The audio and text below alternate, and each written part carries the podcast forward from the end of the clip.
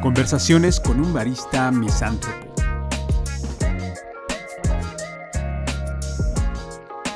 Muy buenos días, muy buenas tardes, muy buenas noches, muy buenas madrugadas. Yo soy un barista misántropo y estamos aquí en Conversaciones con un barista misántropo. Nos encontramos en la cafetería Fiel a la Tierra. Ya regresamos a nuestra cafetería de siempre. Los invitamos a venir aquí a tomar un cafecito de especialidad. Un cafecito que no amargue, un cafecito que sea dulce naturalmente, que no tengan que añadirle azúcar. Un cafecito como a ustedes les gusta, si les gusta con leche, tenemos cafés con leches, el café eh, cappuccino y café latte pues son de los preferidos y también no se diga de el café moca que preparamos con un chocolate artesanal que lleva cacao y piloncillo. Este si quieren lo puedo preparar con agua, que es una delicia. No tengo aún las jícaras para servirles como se debiera o como se acostumbraba tomar este eh, chocolate con chile, pero pues eh, aún así es delicioso y podemos tener una conversación. Conversaciones tenemos todos los días, el café, es, eh, me parece, el momento ideal, la sobremesa tal vez también, para tomar un café y para tener una charla. Aquí en el Café Fiel a la Tierra también tenemos nuestra parte de libros. La mitad es librería. No tenemos tantos libros como quisiéramos, pero tenemos bastantes y muy interesantes. Autores clásicos, autores internacionales, autores mexicanos, autores, autoras de todo tipo de género. Tenemos eh, poetas, eh, narradoras, narradores, ensayistas, dramaturgas, dramaturgos, en casi todos los géneros. Y pues resulta que si eh, han estado atentos al podcast, uno de nuestros amigos parroquianos es Fernando de León. Fernando es un escritor, él es narrador y ensayista, y eh, pues eh, resulta que un día llegó y me preguntó si tenía yo una mesa que le pudiera vender. Y la mesa pues este terminó bueno, no eso esa es otra historia que yo creo que no vale la pena contar, pero el caso es que la mesa ya está en su casa. Pues resulta también que entre los libros que estaba buscando es El extranjero, L'Étrange, creo que se pronuncia en francés de Albert Camus. ¿Por qué este libro? Porque me parece que es un libro que utiliza para sus talleres y un libro al que le tiene mucho aprecio por una historia que ya nos platicará él. Y pues resulta que yo sí lo tenía, o yo tengo entre los libros de mi colección personal este y otros tantos libros. Y dije, pues se lo tengo que dar a, a Fernando él lo necesita y pues eh, lo voy a buscar entre los míos para traérselo. Y es así que nos encontramos en este momento hablando de Albert Camus, el extranjero en, en específico, con Fernando.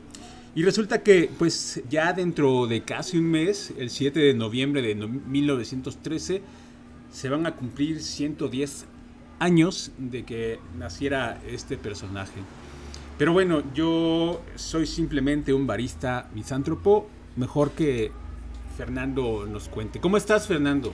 Muy bien, muy feliz de estar aquí en Fiel a la Tierra, eh, acompañado eh, de ti, barista, y que me hayas conseguido este, este título del extranjero de Albert Camus, que yo ya había tenido, leído y perdido en múltiples ocasiones y bueno, pues estamos un poco celebrando este, este hecho que tú lo hayas tenido entre tus libros, porque es una edición muy particular, la que, la que yo buscaba, y es la que tiene eh, la fotografía de Marcelo Mastroianni tasajeada en, en la portada. ¿no? Recuerden que, que Marcelo Mastroianni hizo el papel de Merceau en la versión de Visconti, eh, en la que interpreta esta, esta novela, que es estupenda la película, es muy fiel a la novela, Creo que Visconti capturó perfectamente la, la esencia que Camus plasma en la novela El extranjero. Entonces siempre hay muchas y muy buenas razones para hablar de esta novela. Y bueno, pues yo quisiera empezar comentando que, es una novela que, no ha envejecido, vamos, que, creo que nos sigue perturbando. Yo la he leído y releído muchas veces y, cada vez que lo hago me pregunto por qué, por qué me, me estremece, por qué me gusta tanto esta historia de un hombre aparentemente indispuesto, aparentemente ajeno a las emociones de los demás, que pues va por la vida como si nada y de repente un buen día, eh, teniendo en su mano un revólver, asesina a un árabe en la playa. Y eso lo lleva a un juicio tremendo y lo lleva eventualmente a la horca. Pero, pero, pero esta historia que, que ya ahora todo mundo conoce y que proviene del existencialismo, de estas ideas del existencialismo que surgen después de la Segunda Guerra Mundial, pues es una historia que aún está vigente, que creo que, habla sobre la indiferencia, pero esa indiferencia que antes era como una tsunami que apenas veíamos venir, ahora ya está entre nosotros, ya la hemos naturalizado y creo que ya todos somos un poco como este Merceau que pareciera no interesarse por nadie. Claro que hay aquí una, una especie de, trampa. el asunto no es tan simple. No solo se trata de, de, ser indiferentes con los demás. Creo que Merceau, dentro de la novela, logra camuflajearse, camuflarse, logra, logra ser como, como las personas con las que está tratando. Es decir, no solamente basta, no bastaría ser indiferente, sino que hay que ser un poco como los demás.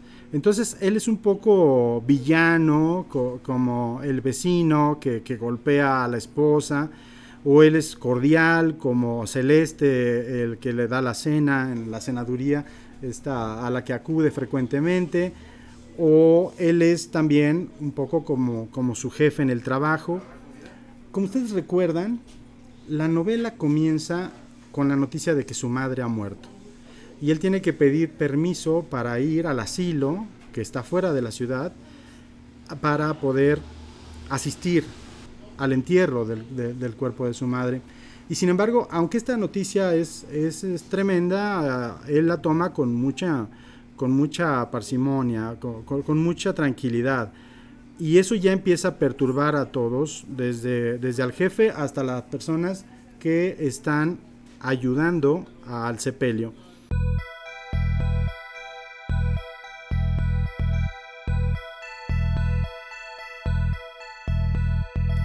Eh, cuando uno va, esta, novela está contada en, primera persona, entonces todos somos ese, ese que acepta el café con leche, que acepta que está cansado, que está un poco atontado por, la noche en vela, velando a su madre, acepta que su mamá vivía mejor en el asilo que con él, acepta que pues, ya no tenían mucho de qué hablar. Entonces, eh, esto, como esta falta de sentimientos en realidad está bastante eh, justificada y no nos parece el monstruo que va a terminar pareciéndonos una vez que lo hemos visto con otros ojos. Entonces es un personaje que se transforma dentro de, dentro de la novela y que siempre vamos a estar dentro de esa transformación. Recordarán que a él le ofrecen eh, que, se vaya a París a trabajar. Eh, mm, la chica que, que, es su novia, María, le dice que se casen. Y él en realidad, un poco como, como aquel Bartleby de, de Herman Melville responde, preferiría no hacerlo, o si tú quieres, lo hacemos, ¿no? Pero no hay en él ninguna pasión ni ningún interés por tener un buen trabajo o por tener una familia. Es un personaje que parece que no quiere nada y sin embargo es un gran observador de la condición humana. Entonces es, es un personaje muy interesante y la historia que nos cuenta es aparentemente sencilla, pero, pero en el fondo es un poco una historia hasta cierto punto policial. Es decir, en la primera parte se va a cometer un crimen y en la segunda parte se va a enjuiciar ese, y se va a investigar ese crimen. La primera parte es este andar por la vida como, como si nada, como sin ningún propósito y salen personajes que a la larga se vuelven entrañables. Eh, el personaje que tiene a su perro lleno de escamas y que eh, está enfermo, pero que un día se le pierde y pues en realidad ah, en ese momento se da cuenta de lo mucho que extraña a su perro, que el perro de alguna manera es, es, el compañero que ahora tiene y que antes eh, tuvo eh, antes de que muriera su esposa, ¿no? Entonces de alguna manera es una especie de compañero sustituto, pero ese compañero en un momento dado se pierde y entonces realmente lo extraña. Hay, hay muchas historias, digamos, como de orfandad en, el extranjero. Creo, creo que él mismo pierde a su madre al principio, otro personaje pierde a, su perro, hay personajes que, se sienten abandonados, que se sienten tristes, y creo que es el sentimiento que, al menos a mí como lector me va dejando toda la novela. No, no, es un sentimiento de ira o de furia ante la vida, es más bien un sentimiento de orfandad. Ahora, lo que pasa en la novela, yo siempre... Oye, perdona que, me meta, pero digo, entiendo esto de la orfandad. Lo que no entiendo es como si pierdes a tu perro, lo equiparas con perder a tu madre y con que sea orfandad. Bueno, lo que pasa es que llega un punto en el que el perro es lo único que queda, ¿no? El perro es lo único que hay y perderlo es además este eh, perder la, esperanza, no solo de esa compañía, sino de que era la única compañía posible ya, vamos, ¿no? Eh, eh, esta historia que cuenta sobre el perro es que el perro y el amo han envejecido juntos y cuando, cuando el perro se pierde, digamos, la, primera opción, bueno, es cómprese otro perro, tenga otro perro, pero él dice, no, no, o sea, es que ya, ya este, era como mi última oportunidad de compañía. Bueno, si lo pones así, pues sí, claro, es parte de la familia, no podemos decir cómprate otro hijo o cómprate otra madre, ¿no? Exacto. Y también cuando, cuando ya está preso, pues eh, el, el, este Merceau observa cómo hay, pues cómo a otros presos los va a visitar. Hay uno en particular que lo va a visitar su madre y también en realidad están ahí sin hablar, pero están juntos. Entonces eh, hay, hay historias que, que, bueno, pareciera que hablan básicamente de la soledad. El extranjero es, curioso porque, por ejemplo, hay versiones en inglés que lo han titulado como The Outsider, porque quizás no es un asunto de, de extranjería, de algo de nación, sino es más bien como estar eh, fuera de sí, como estar alienado, como estar enajenado. Aunque enajenado es más bien la idea de que te han eh, metido unas ideas por otras. Eh, cuando uno piensa en aliens, pues piensa en seres de, otros planetas, pero en el concepto de estar alienado en realidad era se aplicaba a los dementes, a, las personas que ya no estaban como conscientes de su realidad. Entonces, e, esa es más un poco más la idea, de estar, estar alienado, estar este, fuera de sí. El personaje está fuera de sí en casi toda la novela. Solo lo vamos a ver tomar, digamos, su propia pasión hacia el final. Pero lo que pasa en ciertos puntos... A ver, perdón, perdón, Fernando. Eh, eh, Interrúmpeme, por Disculpa que te interrumpa, pero es que a mí me, llama mucho la atención esto que estás comentando. ¿Cómo que está fuera de sí? Es porque, mira, eh, yo creo que llamarlo alienado, enajenado, me, llama mucho la atención. Yo, a través de lo que acabas de decir, me parece que es un personaje, eh, un sociópata. Y si tiene estas, todas estas características para ser sociópata, pues ser enajenado. Entonces, no sé, el loco, el enfermo mental. Esa, esa es la cuestión, que pareciera que da una lectura de simplemente no siente nada y por lo tanto es sociópata no, no hay empatía con los demás. Pero no, no es, no es tan simple porque como estamos en su cabeza, está, está, está en primera persona y está razonando, vemos todo el razonamiento y vemos perfectamente eh, que estamos de acuerdo con él, estamos de acuerdo en casi todo. Hay, hay momentos donde de repente él simplemente dice, eh, que le, le afecta el sol. Dice en la página 75, le expliqué que tenía una naturaleza tal que las necesidades físicas alteraban a menudo mis sentimientos. Esa es la clave, esa es la clave de, de, de Merceau. Es la única explicación que encuentra. ¿no? Este, al principio, eh, cuando está eh, siguiendo el, el, cortejo fúnebre de la, de la madre, el sol cae de plomo y él empieza a sentir con mucha incomodidad cómo el sol lo, lo, aplasta, cómo el sol le llena de sudor y se el sudor se le atora entre las cejas, entre los ojos. Y ese momento va a ser un momento muy incómodo, deja tú por el, el, hecho de que, está por enterrar a su madre. Es un hecho totalmente físico, el hecho de cómo el sol lo incomoda.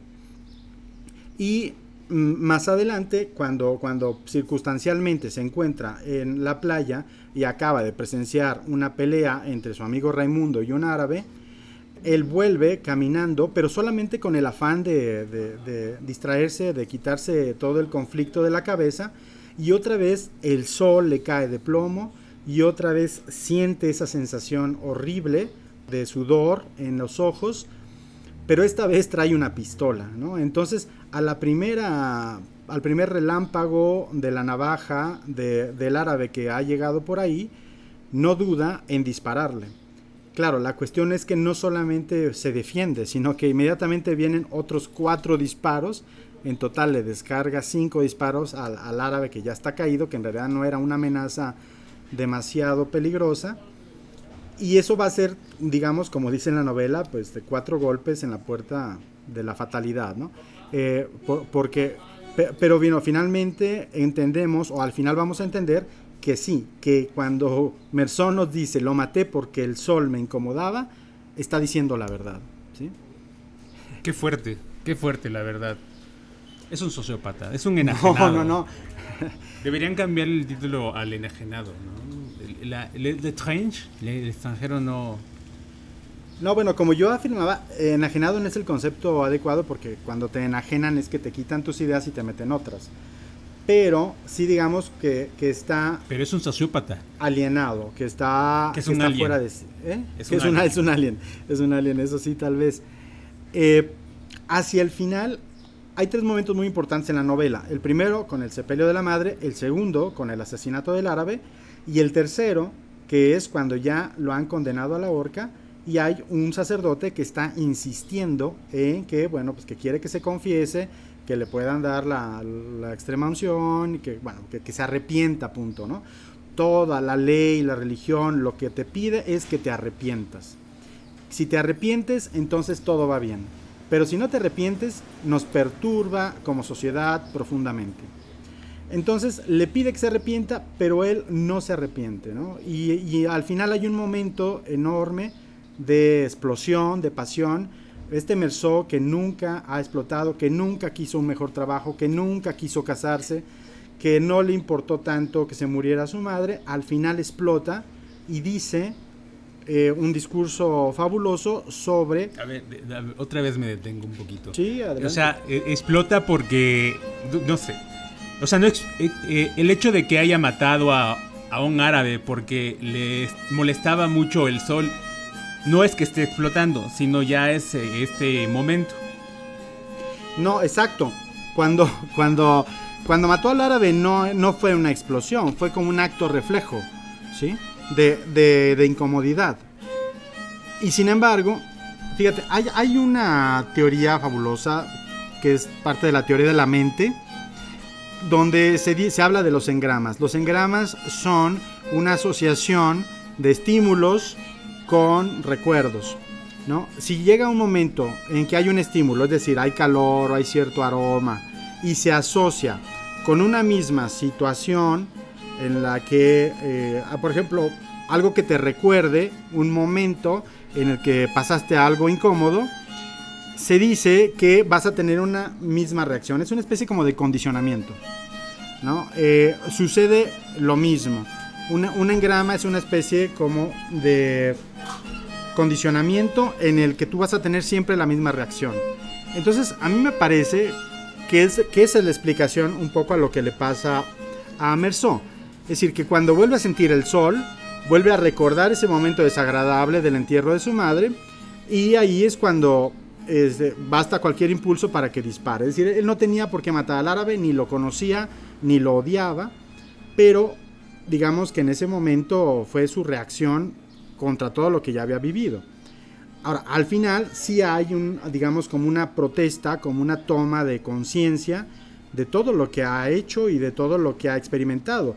Pero eso no significa que se arrepienta, significa solamente que lo comprende. Y, creo que en este sentido, para Camus es más importante entender las cosas que estar de acuerdo con ellas o sentirse eh, en comunidad con, los sentimientos ajenos, ¿no? Al final dice algo muy interesante que yo creo que explica otra, otra gran parte. habla de su madre y dice, nadie, nadie tenía derecho de llorar por ella. Esto es bien interesante, o sea, al final nos revela que él no lloró por su madre, pero no solo eso, nadie tenía derecho de llorar por ella. ¿Por qué? Bueno, porque llorar por alguien o alegrarse por alguien es establecer un juicio. ¿sí? Y establecer un juicio es un acto de soberbia, es decir, yo enjuicio lo que es mejor para ti o lo que es peor para ti y me entristezco o me alegro por eso. Entonces hay una especie de soberbia humana en la empatía. Suena extraño, pero esa indiferencia es también una forma de respeto a la humanidad. Entonces nadie tenía derecho de llorar por ella porque ese llorar por ella significaba enjuiciarla. Y toda esta, toda esta novela es la novela de un personaje que está siendo enjuiciado.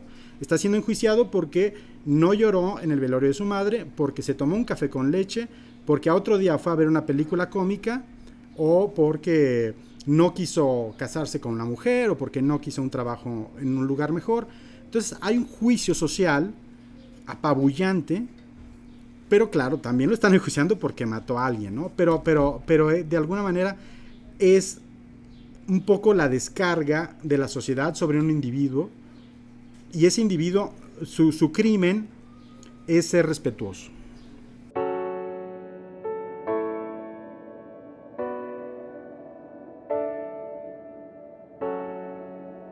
Bien, hace rato escuchamos a unos compañeros que llegaron a tocar porque pues estamos en el café, no estamos en un estudio de grabación y estas son las conversaciones que tenemos en el café. Eh, son conversaciones en vivo, eh, no son conversaciones... Hubiéramos eh, querido escuchar a The Cure con la canción basada en la novela del extranjero, pues, matando a un árabe. está bien esto, pero yo antes este, de cualquier otra cosa quería preguntarte, ¿qué crees que esté buscando Camus con esta novela? Fíjate, El extranjero fue la primera novela de Camus. Después escribió La peste y después escribió La caída. La, peste es una novela, digamos, más común en términos de narrativa. Tiene muchos personajes, tiene muchas situaciones. Pero El extranjero se conecta muchísimo con la última novela que escribió, La caída. Porque La caída es, digamos, como Merceau, pero con con verbigracia, vamos, con, con, una gran retórica. Porque el protagonista de La Caída es un abogado que está en un bar en Ámsterdam y curiosamente ese bar se llama Viva México. y, y, este, son cinco noches, cinco monólogos dirigidas, dirigidos a, un, a otro parroquiano, que, podemos ser nosotros obviamente, y les dice, bueno, les empieza a contar historias de la condición humana y les empieza, le empieza a contar su propia historia. Pero lo que voy es que ese, ese, ese, ese montón, esa cascada de historias de la condición humana, de alguna manera nos habla de, de cómo, cómo es este Merceau en el extranjero. La obra de Camus se conecta, es muy sólida, porque toda, toda digamos como se se, retroalimenta a sí mismo y las ideas del extranjero van a estar un poco en el, mito de Sísifo, en el hombre rebelde. Aquí mismo habla en una, en una historia de eh, un hombre que llega, que, es extranjero y que llega por fin a, ha localizado a su hermana y a su madre, eh, de quienes fue separado cuando era muy, muy pequeño. Pero antes de revelar quién es, decide conocerlas, entonces se presenta con otro nombre y la, la hermana y la mamá tienen la costumbre de rentarle habitaciones a extranjeros, pero también tienen el mal hábito de asesinarlos y robarlos. Eh, este, este hombre al presentarse con otro nombre, pues eh, es asesinado por su hermana y por su madre y, es robado, ¿no? Esa anécdota que está mencionada en el extranjero después le va a servir como obra de teatro en El malentendido. Eh, entonces, digamos que en, esta, que en el extranjero hay, muchísimo de, la obra que luego va a escribir Albert Camus y que, insisto, se conecta mucho más con la novela La Caída, donde el protagonista está hablando, entre otras cosas, de cómo no pudo ayudar a una chica que, eh, está, que está en un puente y que decide suicidarse. No la puede ayudar, pero ese cargo de conciencia lo va a perseguir toda su vida y poco a poco va a empezar a escuchar una risa burlesca que lo persigue a todos lados. Ahí incluso hay como, como referencias, bueno, no solo a la esquizofrenia que puede tener cualquier personaje, sino al cine de, Buñuel, por ejemplo. Si recuerdan la película de Él con Arturo de Córdoba, también al final eh, el personaje empieza a sentir que todo el mundo se burla de él eh, y, es obviamente una alucinación, ¿no? Este, esa risa que acompaña al personaje de Camus es de ese tipo, ¿no? Es una especie como de, de, burla del inconsciente. Entonces, eh, creo que toda la obra de, Albert Camus se conecta y, el extranjero es una punta, es una piedra, mm, vamos, medular, ¿no? Es, una, es, un, es un nervio que, que, insisto, no ha envejecido, ha dado pie a canciones, a, está esa película que mencionábamos al principio de Visconti, que es buenísima porque creo que captura perfectamente la esencia de este personaje y sobre todo creo que no ha envejecido porque todavía nos sentimos un poco alienados todos, un poco extranjeros y creo que cada vez somos más indiferentes a la vida de los demás. Habla por ti, Fernando. Bien, pues no, no sé, yo creo que podemos dejar aquí esta conversación. Eh, te agradezco muchísimo, Fernando. Agradezco muchísimo a todos los que nos estado escuchando. Sí, no, gracias a ti, barista misántropo. Siempre es un placer estar platicando contigo. Para mí es una hemorragia de placer platicar contigo. Y no se diga lo delicioso que es el café acá en Fiel a la Tierra. Perfecto, pues aquí los espero para tomarse un café, para tomarse un tiempo y charlar, ya sea de literatura, de alienados, de alienígenas. Eh, pues muy bien, eh, nos vemos, nos escuchamos en la próxima, hasta luego.